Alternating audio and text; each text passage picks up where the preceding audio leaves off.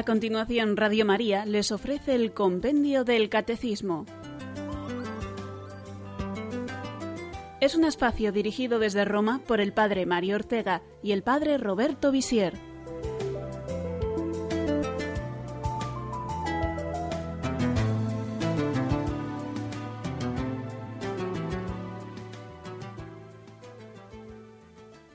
Buenas tardes a todos los oyentes que en este momento están sintonizando Radio María. Bienvenidos al programa sobre el compendio del catecismo. Les habla el padre Roberto Visier. Estamos hablando de Jesucristo nuestro Salvador, esa parte del credo que dice creo en Jesucristo.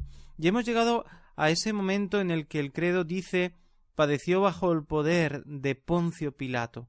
Y hoy precisamente vamos a estudiar, vamos a reflexionar sobre el proceso que conduce a Jesús hasta la muerte, hasta la condena, el proceso judicial, por qué Jesús es condenado, de qué se le acusa, cuál es la actitud de Jesús ante el juicio, el juicio primero en el Sanedrín y luego ante Poncio Pilato. Esto va a ser el tema de hoy. Son los números del compendio 112 al 115 y eh, también los números del catecismo para aquellos que quieran profundizar, que quieran ver en el catecismo todas las citas bíblicas, todas las citas de los documentos de la Iglesia, etc. Los números son del 571 al 586. Escuchemos el juicio de Jesús ante el Sanedrín según el Evangelio de San Marcos.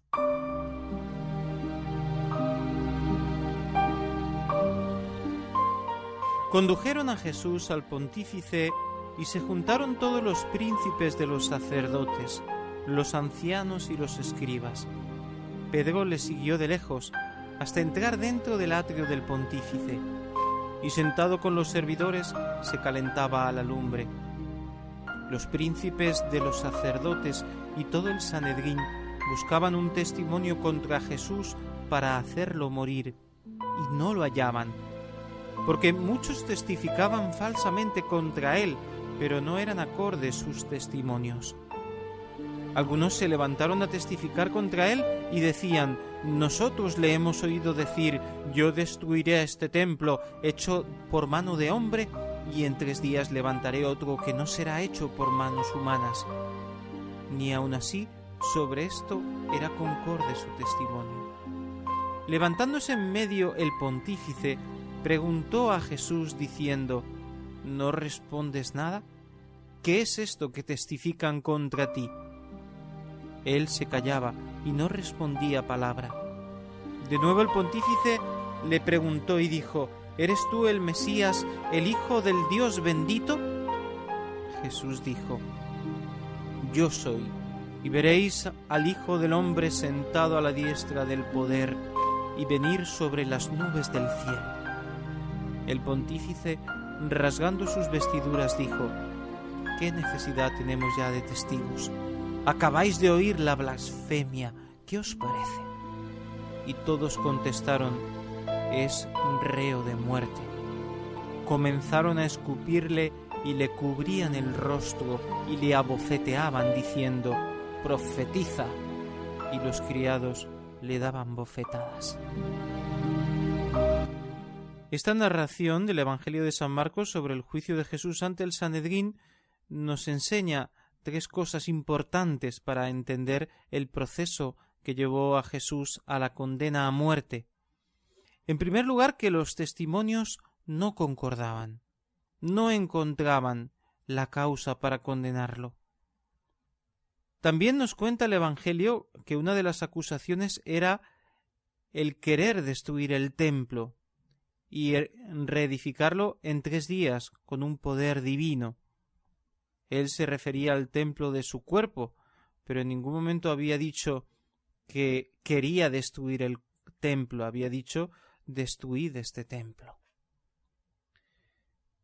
La causa final de la condena, y esto es muy interesante, es de blasfemia. No porque había afirmado ser el Mesías. ¿Eres tú el Mesías? Sí, lo soy. En este caso, la acusación sería pretender ser el Mesías sin serlo de verdad. No sería una blasfemia, sería pues una impostura. Lo que les parece una blasfemia es eso que ha dicho de que se sentará a la derecha del Padre y que lo verán venir sobre las nubes del cielo con gran poder y gloria. Porque eso los sitúa al nivel de Dios cuando él dice se sentará el Hijo del Hombre a la derecha del poder de Dios, que es Dios mismo. Y eso es lo que escandaliza al sumo pontífice judío, se rasga las vestiduras en señal de escándalo y pronuncia la sentencia o pide el parecer, ¿qué os parece? Es reo de muerte y él pronuncia la sentencia, es reo de muerte.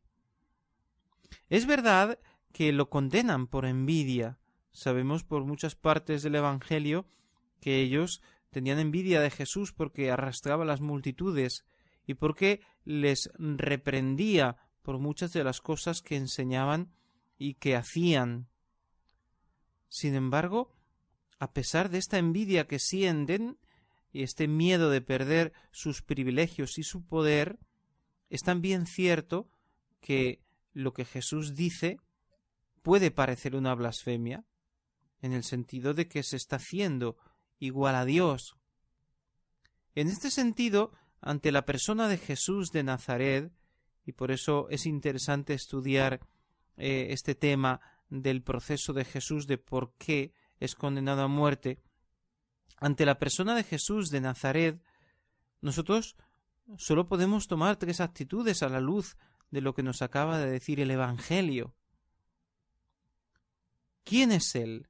¿Quién es Jesús? Solo caben tres respuestas.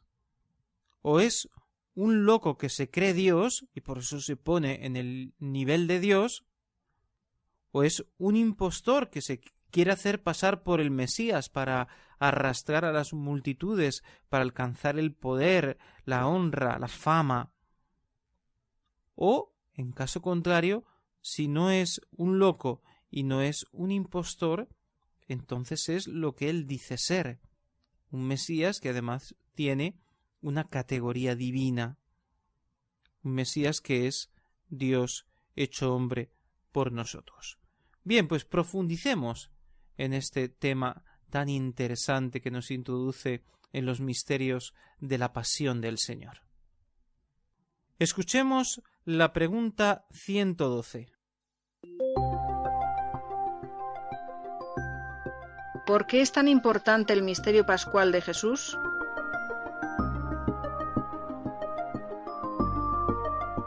El misterio pascual de Jesús, que comprende su pasión, muerte, resurrección y glorificación, está en el centro de la fe cristiana, porque el designio salvador de Dios se ha cumplido de una vez por todas con la muerte redentora de su Hijo, Jesucristo.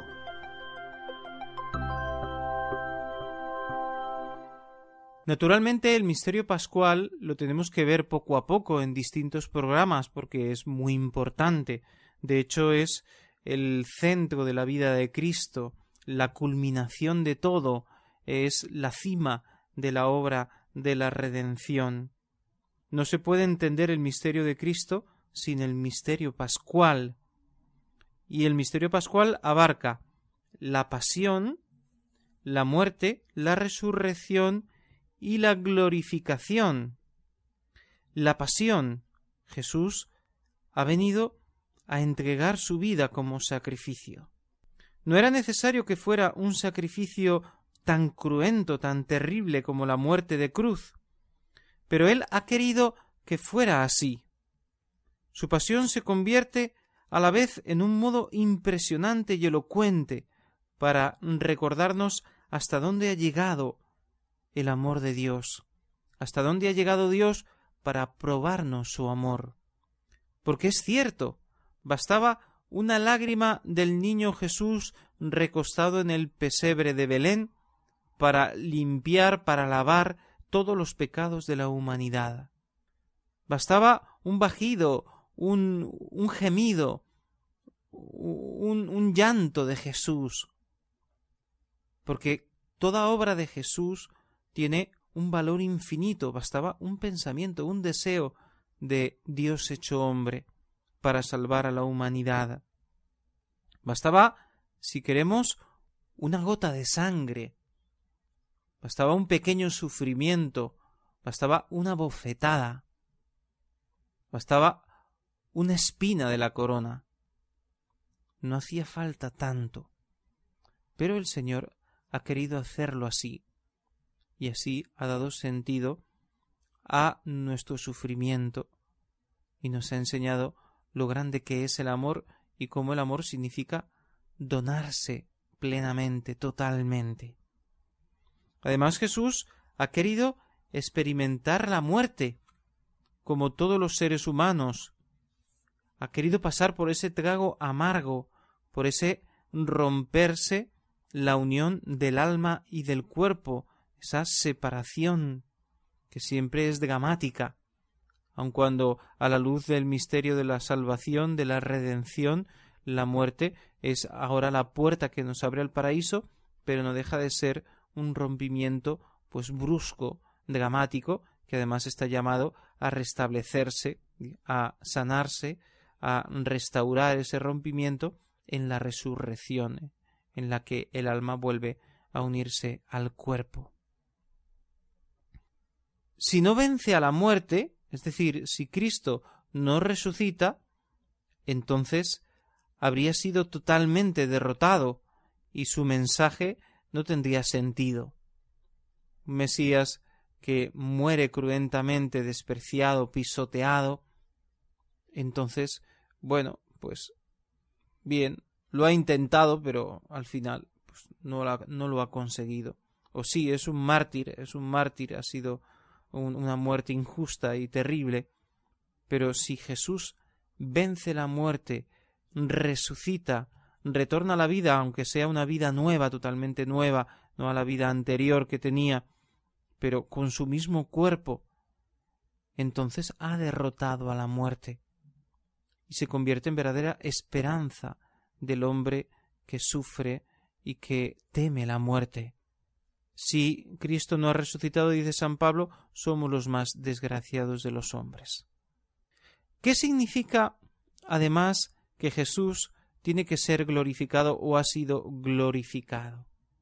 No se refiere solamente al hecho de la resurrección, cuando verdaderamente su cuerpo es glorificado, vuelve a la vida, pero además lleno de gloria, inmortal. Pero la plena glorificación de la humanidad de Cristo tiene lugar en la ascensión de Jesús en cuerpo y alma al cielo y en ese sentarse a la derecha del Padre, que naturalmente es un modo gráfico y una imagen, un símbolo para expresar esa gloria que recibe la naturaleza humana de Cristo eh, en el seno de la Santísima Trinidad. Y esto tenía que ser así porque Él es verdaderamente el Hijo de Dios hecho hombre. No puede permanecer atado a esta vida terrenal y pasajera, sino que como Dios tiene que volver al seno de la Santísima Trinidad y participar también con su humanidad de la vida de Dios. Dice Jesús a sus discípulos Vuelvo al Padre mío y Padre vuestro, al Dios mío y Dios vuestro. Hacemos nuestra primera pausa. De pronto.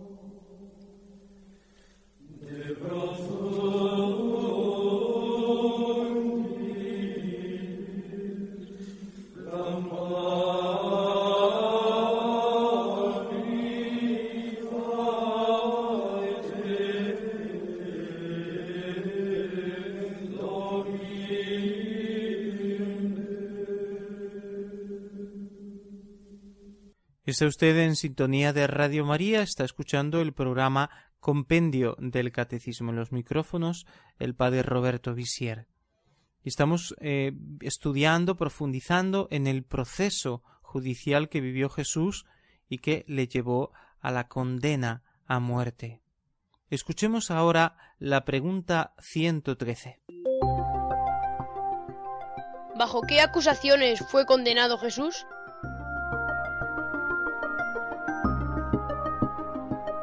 Algunos jefes de Israel acusaron a Jesús de actuar contra la ley, contra el templo de Jerusalén y particularmente contra la fe en el Dios único, porque se proclamaba Hijo de Dios. Por ello lo entregaron a Pilato para que lo condenase a muerte. Como hemos ya dicho, entender el proceso de Jesús el proceso que le llevó a la muerte y muerte de cruz, es fundamental para hacer un discernimiento histórico sobre la persona de Jesús, descubrir su identidad, lo que él alegó en el juicio que eh, lo condenaría a muerte, en el que se jugaba su vida, ¿no? Y por tanto nos ayuda a entender cuál es el propósito de la vida de Jesús, cuál es su misión, qué es lo que él dice sobre su misión en la vida. Y podemos intentar responder a preguntas fundamentales como ¿por qué no intentó evitar su muerte? ¿O qué pretendía demostrar delante del tribunal judío y después ante Pilatos? Se le acusa de actuar contra la ley. La ley de Moisés no está hablando de la ley de los romanos, aunque los jefes judíos alegarán el que se proclama rey es enemigo del César. Pero realmente eh, lo que a ellos les duele es el modo de actuar de Jesús en lo que se refiere a la ley de Moisés, al modo como ellos interpretaban la ley, porque naturalmente que Jesús no estaba contra la ley de Moisés que había sido dada por Dios, sino que Jesús les echa en cara su modo hipócrita de interpretar la ley y el hecho de que ni siquiera ellos mismos la cumplían y además el conjunto de preceptos que ellos inventaron y que convertían la ley en un fardo demasiado pesado para poder llevarlo. Preceptos muchas veces fundamentados en sus intereses de poder o en su deseo de riquezas. Lo acusan también de hablar contra el templo. Aunque existían las sinagogas donde se explicaban las profecías, donde se leía el Antiguo Testamento, la Torá y, las enseñanzas de los profetas, sin embargo, el culto se ofrecía solamente en Jerusalén. Los sacrificios de animales, las ofrendas, las purificaciones, etc. De modo que los judíos piadosos peregrinaban continuamente a Jerusalén, porque tenían que visitar el templo donde habitaba Dios, donde estaba el arca de la alianza, donde estaba el Santa Santorum, donde entraba solamente el sumo sacerdote una vez al año. Era el símbolo de la presencia de ese Dios grande creador que además había liberado al pueblo de Egipto. Esto quiere decir que cualquier falta de respeto contra el templo era considerada una falta gravísima. De hecho, nadie podía entrar en el templo si no era judío, si no estaba circuncidado. Así que acusan a Jesús de una falta grave, de hablar contra el templo, de querer destruir el templo. Mucho más acusan a Jesús de negar la fe de Israel en el único Dios, porque él se proclama Hijo de Dios. De algún modo podían pensar que Jesús estaba volviendo o estaba eh, confundiendo la fe de Israel con la fe de los paganos que hablan de dioses que tienen hijos. Así que acusan a Jesús de ponerse en el nivel de Dios y de decir que Él es hijo de la misma naturaleza de Dios. El Padre está en mí, yo estoy en el Padre. El Padre y yo somos una sola cosa. Podían pensar que quería establecer un viteísmo, ¿no? Somos dos dioses, el Padre y yo. Nos detendremos en esto, sobre todo en el próximo programa, en la fe de Israel según la entiende Jesús. Lo que distinguía a la religión de Israel de todas las demás religiones era precisamente su férreo monoteísmo, mientras que los pueblos vecinos pues adoraban varios dioses, quizá dando a unos dioses más importancia que a otros. Por eso esa palabra que repetían continuamente eh, los judíos, que viene de la Biblia, del Deuteronomio en el capítulo seis, proclamaba Escuchéis Israel, el Señor tu Dios es uno. Lo amarás con todo el corazón, con toda el alma, con todas las fuerzas. Tú solo tienes un Señor, es único, no hay otro. Al final, Jesús es entregado a Pilatos. ¿Por qué? Porque ellos no tenían el poder de condenar a muerte. Podían condenar a muerte, pero no podían ejecutar la sentencia, así que les daba igual. Necesitaban que fuera el tribunal romano el que dictara la sentencia de muerte y la ejecutara. Estas son las acusaciones contra Jesús. Actuar contra la ley de Moisés, querer destruir el templo, negar la fe en el Dios único. Bien, ahora hagamos una pausa y después explicaremos por qué Jesús era inocente de estos cargos que habían presentado contra él.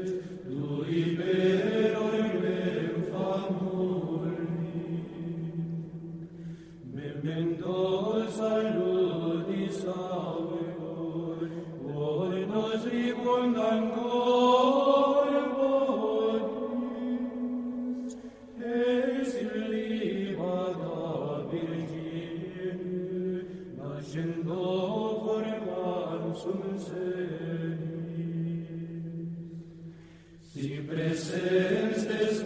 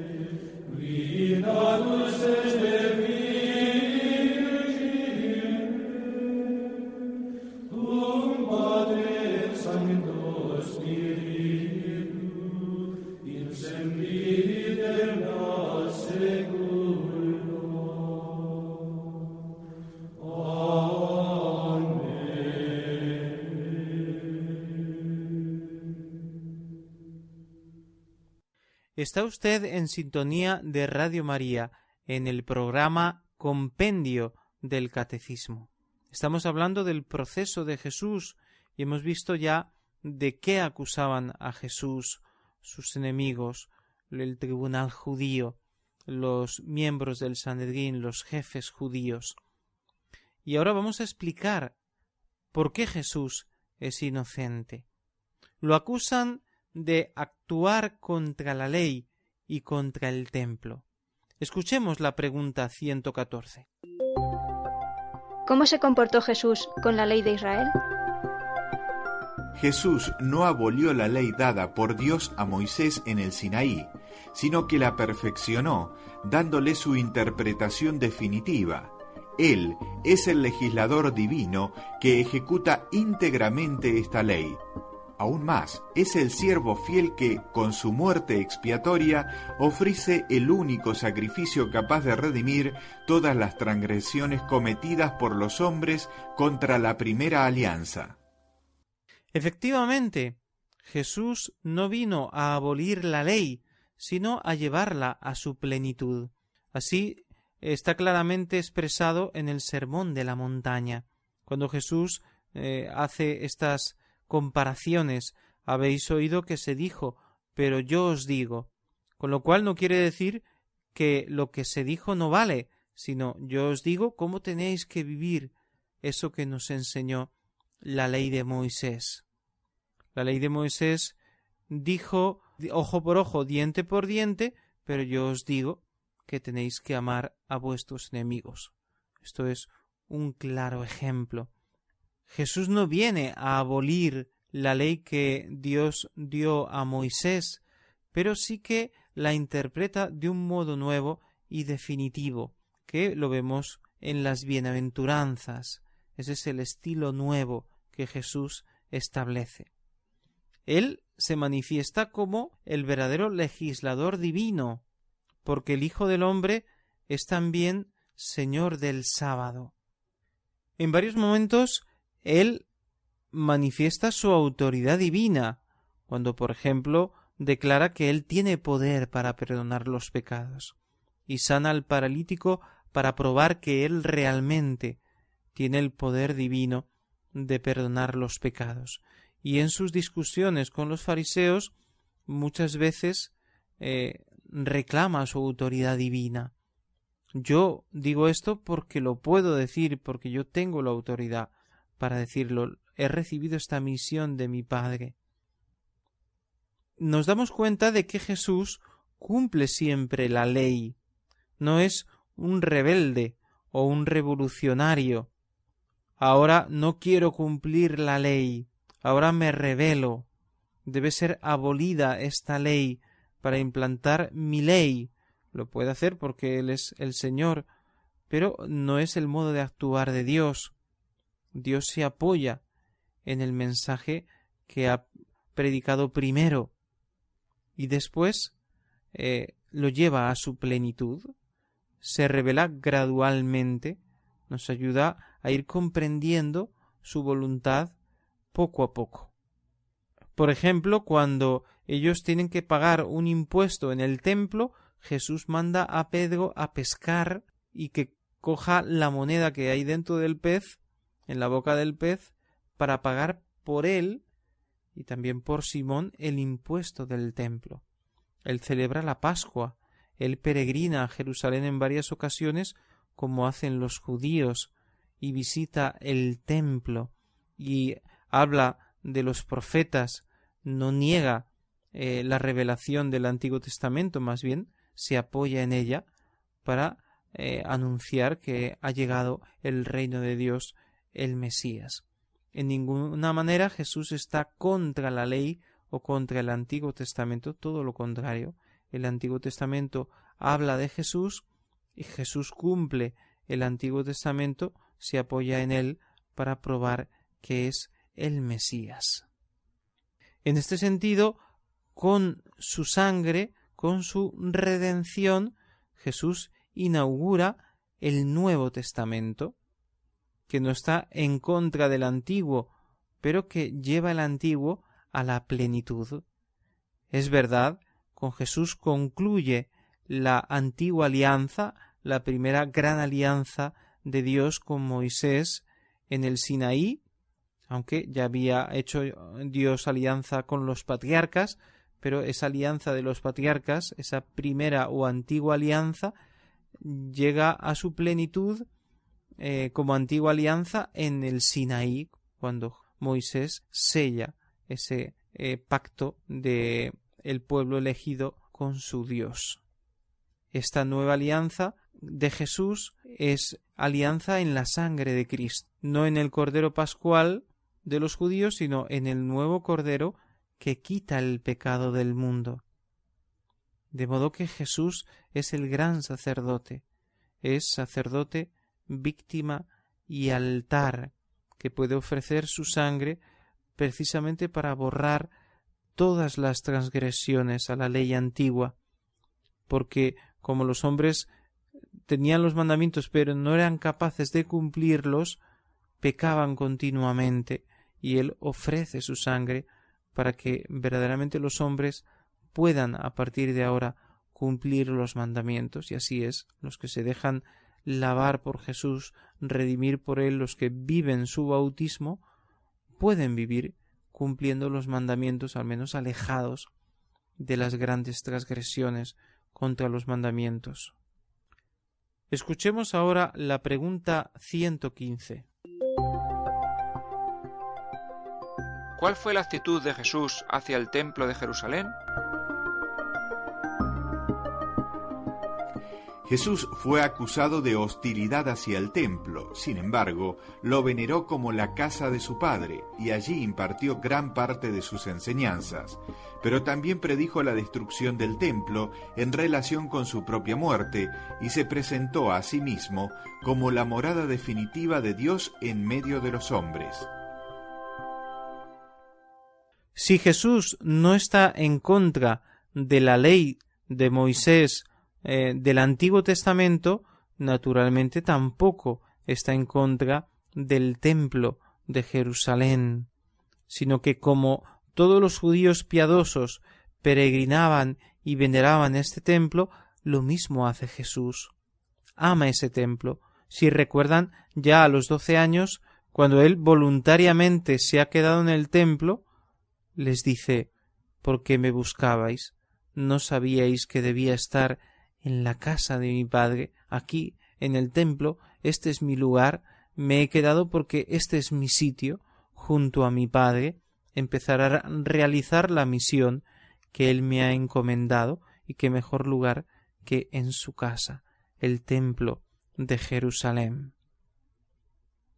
Predica muchas veces en el templo, y allí dirá mi casa será llamada casa de oración, y allí hará un con cordeles un látigo y expulsará a los mercaderes, volcará las mesas de los que cambiaban las monedas, de los que vendían palomas y otros animales, y gritará habéis convertido la casa de mi padre en una cueva de ladrones.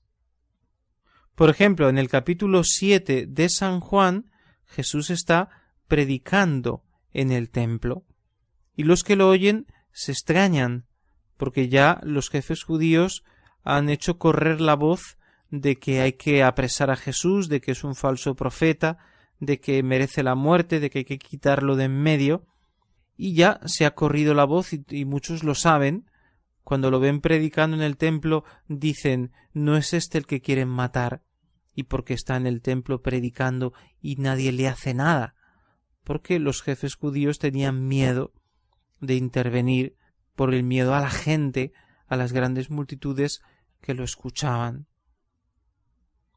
Y es en el templo cuando él, eh, en alta voz, pronuncia esa palabra impresionante y dice El que tenga sed, que venga a mí, y beba el que cree en mí.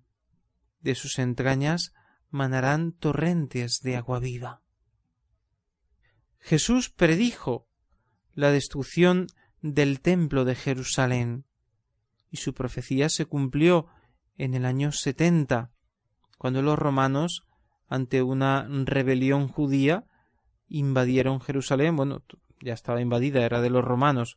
Quiero decir que tomaron Jerusalén, que se había rebelado, la pasaron a cuchillo, eh, quemaron todo e incluso destruyeron el mayor símbolo de fuerza y de poder, aunque sea en el sentido religioso, de los judíos, que era el templo de Jerusalén.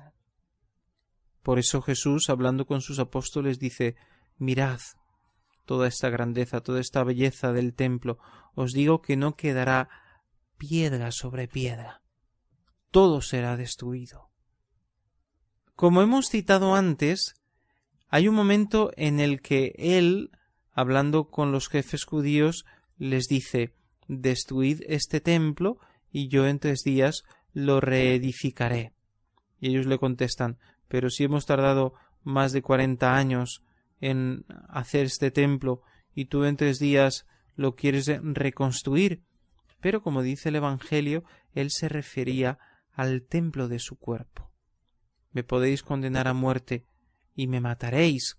Es cierto, pero a los tres días yo reconstruiré este cuerpo maltratado, torturado, eh, muerto, y lo reedificaré, le daré otra vez la vida. Y dice el Evangelio que cuando los apóstoles vieron a Jesús resucitado, se acordaron de lo que él había dicho. Era el templo de su cuerpo, no el templo de Jerusalén, el que tenía que ser destruido. En ningún momento él dijo yo destruiré este templo, no, lo destruiréis vosotros, porque era el templo de su cuerpo. Pero a la vez Jesús se presenta como la morada definitiva de Dios con los hombres. Naturalmente Él es la presencia visible de Dios invisible. Si recuerdan cuando habla con la samaritana, le dice no es en el templo de los samaritanos donde hay que adorar o en el templo de Jerusalén. No es que tenemos que tomar una alternativa o en uno o en otro, porque los verdaderos adoradores adorarán a Dios en espíritu y en verdad. Quiere decir que en cualquier templo se puede adorar a Dios. Pero fíjense cómo los templos católicos, las iglesias católicas, tienen una presencia muy especial de Dios, que es la de Jesús en la Eucaristía. Lo que hace especial un templo católico es el tabernáculo, el sagrario, donde Jesús está escondido y la celebración de la Eucaristía naturalmente, pero el hecho de que cualquier persona en cualquier hora del día pueda entrar en la iglesia y adorar a Jesús hace que en los templos católicos exista una presencia muy especial de Dios. Jesús es la nueva presencia de Dios en los templos católicos. Los nuevos templos son para la adoración en espíritu y en verdad, que es una adoración en el Espíritu Santo, pero que está siempre unida a Cristo, porque ninguna oración puede llegar al Padre si no es a través del sumo y eterno sacerdote, Jesucristo. Hagamos ahora las conclusiones del programa de hoy. Muy brevemente, Jesús era inocente de las acusaciones que se presentaban contra él. Él no merecía morir. Jamás había negado la ley de Moisés, jamás había querido atentar contra el templo de Jerusalén, jamás había negado la fe en el único Dios. Lo que pasa es que los jefes judíos no quisieron aceptar el nuevo orden que Jesús traía como Mesías. No lo entendieron o no lo quisieron entender. Es cierto que algunos lo entendieron y se hicieron cristianos. Nicodemo, José de Arimatea, quizás Gamaliel, son jefes judíos de los que nos habla la Sagrada Escritura y que manifestaron una cercanía a Jesús, la posibilidad de que Jesús fuera el Mesías y así lo manifestaron de algún modo. Así que seguramente muchos miembros de la iglesia primitiva eran jefes judíos. Algunos lo habían condenado a muerte, pero otros se convirtieron, o quizá algunos de los que también lo habían condenado a muerte, después se convirtieron. Claro que sí. Él no quiso destruir el templo de Jerusalén ni la ley, sino llevar a plenitud la ley e inaugurar un nuevo culto.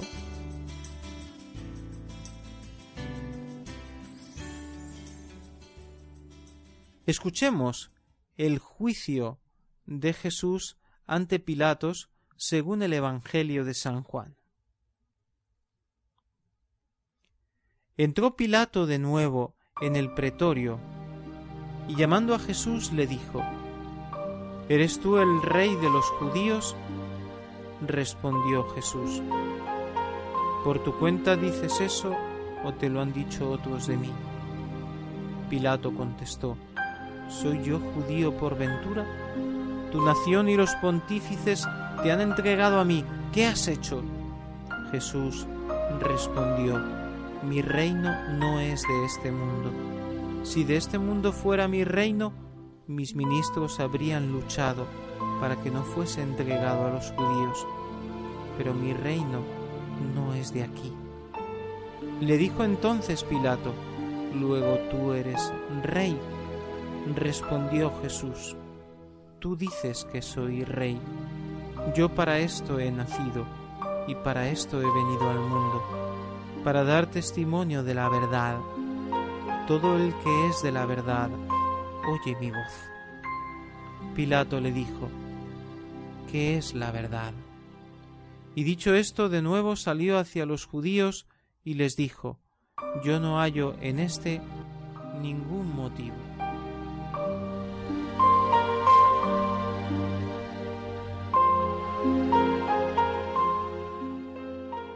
Salió pues Jesús fuera con la corona de espinas y el manto de púrpura, y Pilato les dijo, Ahí tenéis al hombre.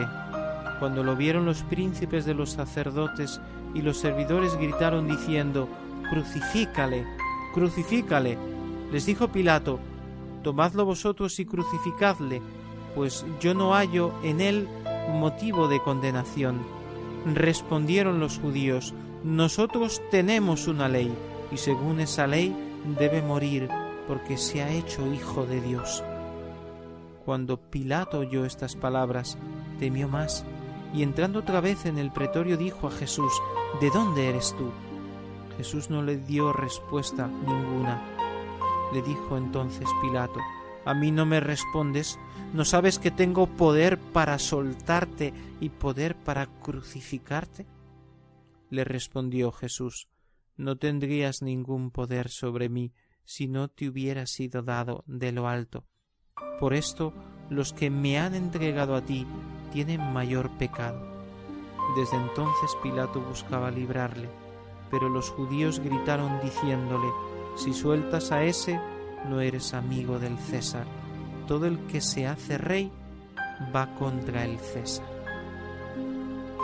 Así que al final, como sabemos, Pilato lo condena porque tiene miedo a este proclamar Jesús que es rey, porque teme también eh, que los judíos puedan hacer una rebelión por muchas causas que también quizá nosotros no podemos conocer bien porque no estamos en la mente de Pilato.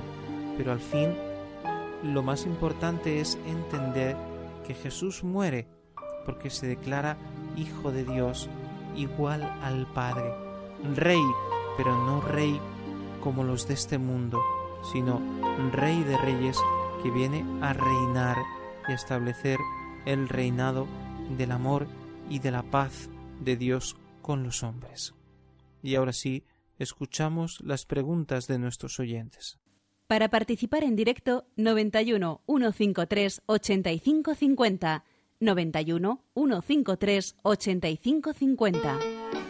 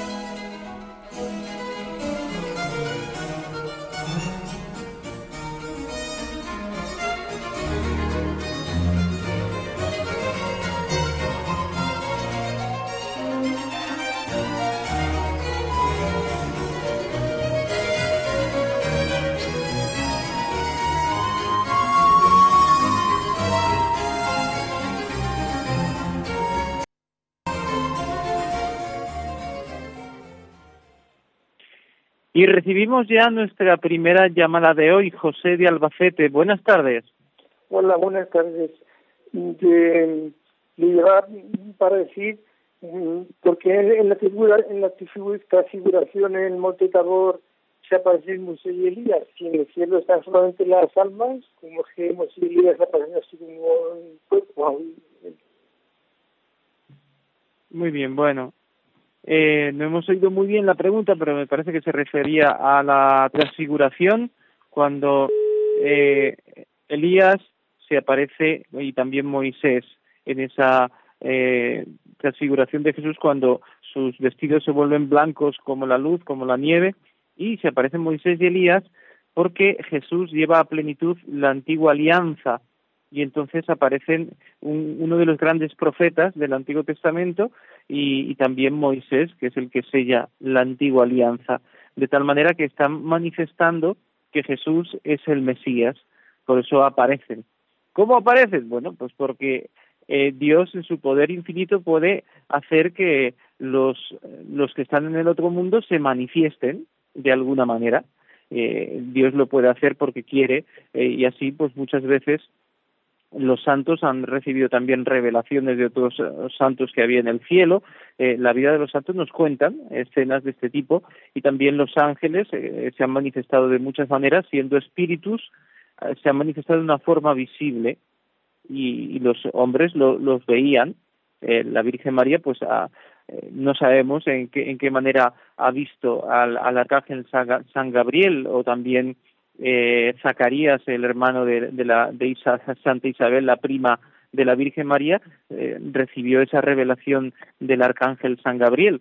Entonces, bueno, de alguna manera ellos se comunicaron con estas personas angélicas y que tomaron una forma visible y se pusieron, se pudieron comunicar con palabras eh, que, que los hombres pudieron escuchar. Francisca de Cartagena, buenas tardes. Hola, buenas tardes. Yo quería preguntarle que, por un lado, que cómo se puede pecar contra el Espíritu Santo. Y luego, con Jerusalén que está siendo destruida. Si me puede explicar algo, eh, algo de eso y algo de cómo se puede pecar contra el Espíritu Santo. Bien, eh, recordamos a los oyentes de bajar el volumen de la radio o apagarla cuando llaman y así no tenemos ese eco que nos dificulta la comprensión de la pregunta. Voy a responder a la primera porque la segunda no, no sé muy bien a qué se refiere con la destrucción de Jerusalén. Eh, o no sé si se refiere en este momento a que hay, hay una guerra hoy está siendo atacada ese, enfrentamiento entre eh, Israel y, la franja de Gaza, pero no entramos en ese problema político porque no es nuestro caso, en ese problema actual. Hay otros que podrán hablar sobre ese tema. El pecado contra el Espíritu Santo es un pecado cometido por una persona que se cierra totalmente a Dios y que, por tanto, no tiene la capacidad del arrepentimiento porque se ha cerrado y eh, rechaza directamente a Dios. Digamos que es un pecado satánico. Satanás sabe que Dios existe y sin embargo se convierte en su enemigo. Le consta que Dios existe porque es un ángel y sin embargo él rechaza totalmente a Dios y se convierte en demonio.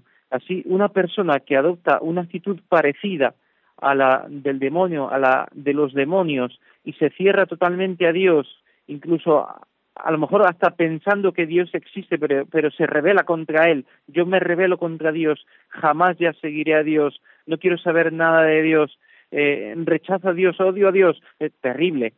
En esa actitud podría cometer este pecado contra el Espíritu Santo que no puede ser perdonado, no porque Dios no tenga poder infinito para perdonar, sino porque la persona se ha cerrado totalmente a la gracia de Dios. No sé si tenemos alguna otra llamada, pero mientras esperamos, pues podemos profundizar en un aspecto del tema de hoy que me parece muy interesante, que hemos dicho al principio, cuando decíamos, el juicio de Jesús nos ayuda a, nos pone en una alternativa, nos ayuda a comprender la identidad de Jesús. La alternativa es, si Jesús confesaba como lo hizo delante del Sanedrín y también, con otras palabras, delante de Pilatos, que él era el Mesías, hijo de Dios, igual al Padre, o estaba loco y pensaba que era Dios, o era un impostor que se quería hacer pasar por el Mesías, o realmente es el Mesías y el Hijo de Dios. Pero descartamos las dos primeras opciones. ¿Por qué? Porque según los datos que tenemos que nos han dado los evangelios y según eh, la huella que Jesucristo ha dejado en la historia, es decir, las consecuencias de su enseñanza, eh, de, sus, de su obrar, de sus actos, Jesús no era un loco.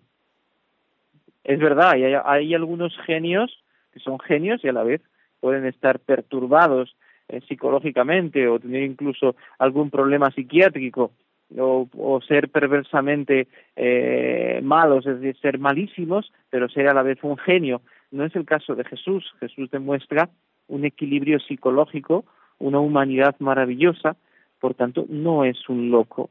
Ningún psicólogo o psiquiatra se atrevería a decir que psicológicamente Jesús es un loco. No es así. Eh, así que la segunda opción sería, es un eh, impostor que gana Jesús, porque primero había dicho que, eh, que era el Mesías, pero en el, puesto en el trance de la muerte podía decir, no, no, yo renuncio a mis pretensiones porque quiero conservar la vida. Así que no cabe ni eh, la primera de que es un loco ni la segunda de que es un impostor. Vamos a recibir la última llamada de hoy. Rosalena de Valladolid, buenas tardes. Buenas tardes, padre. Yo quería hacerle una pregunta con respecto a que decía usted que con una lágrima del niño Jesús había sido suficiente para redimirnos.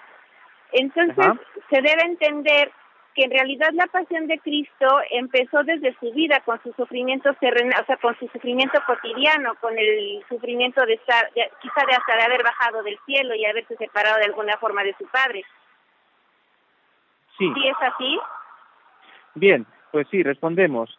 Eh, muy rápidamente porque se nos acaba el tiempo. Es así, eh, no digamos que la pasión la entendemos desde el momento de la última cena del huerto de los olivos, donde empieza esa, eh, ese sufrimiento terrible, la condena, los sufrimientos físicos y también pues espirituales más profundos que nos transmite el Evangelio son los que están ligados a la muerte de Jesús, los sufrimientos previos a la muerte de Jesús. Pero es verdad que todo sufrimiento de Jesús durante toda su vida, desde que empezó a existir como hombre, a, ser hombre en el seno de la, de la Virgen, toda su infancia, su juventud, todos los sufrimientos de su vida oculta y de su vida pública, son redentores.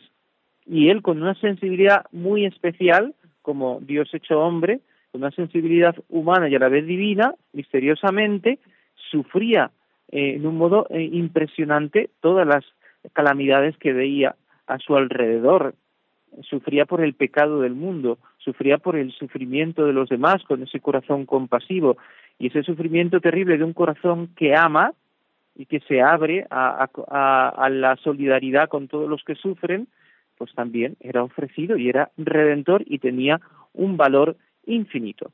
Muy bien, pues hacemos la oración final de hoy, rezamos juntos una de María, María que se unió a los sufrimientos de Jesús en su pasión, que sufría con él por esa condena a muerte. Eh, nos unimos a ella para que ella nos ayude a comprender la pasión de Cristo que vamos a empezar a meditar. Decimos juntos, Dios te salve María, llena eres de gracia, el Señor es contigo. Bendita tú eres entre todas las mujeres y bendito es el fruto de tu vientre, Jesús.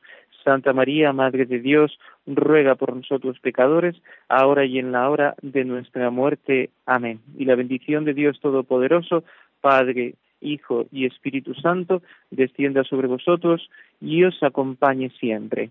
Buenas tardes.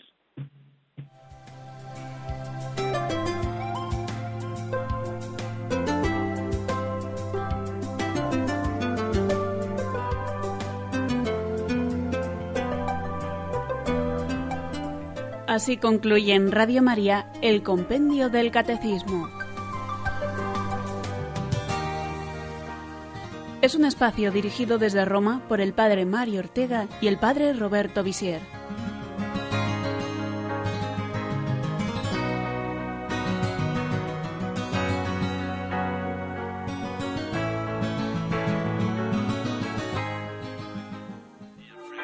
Eight years of Radio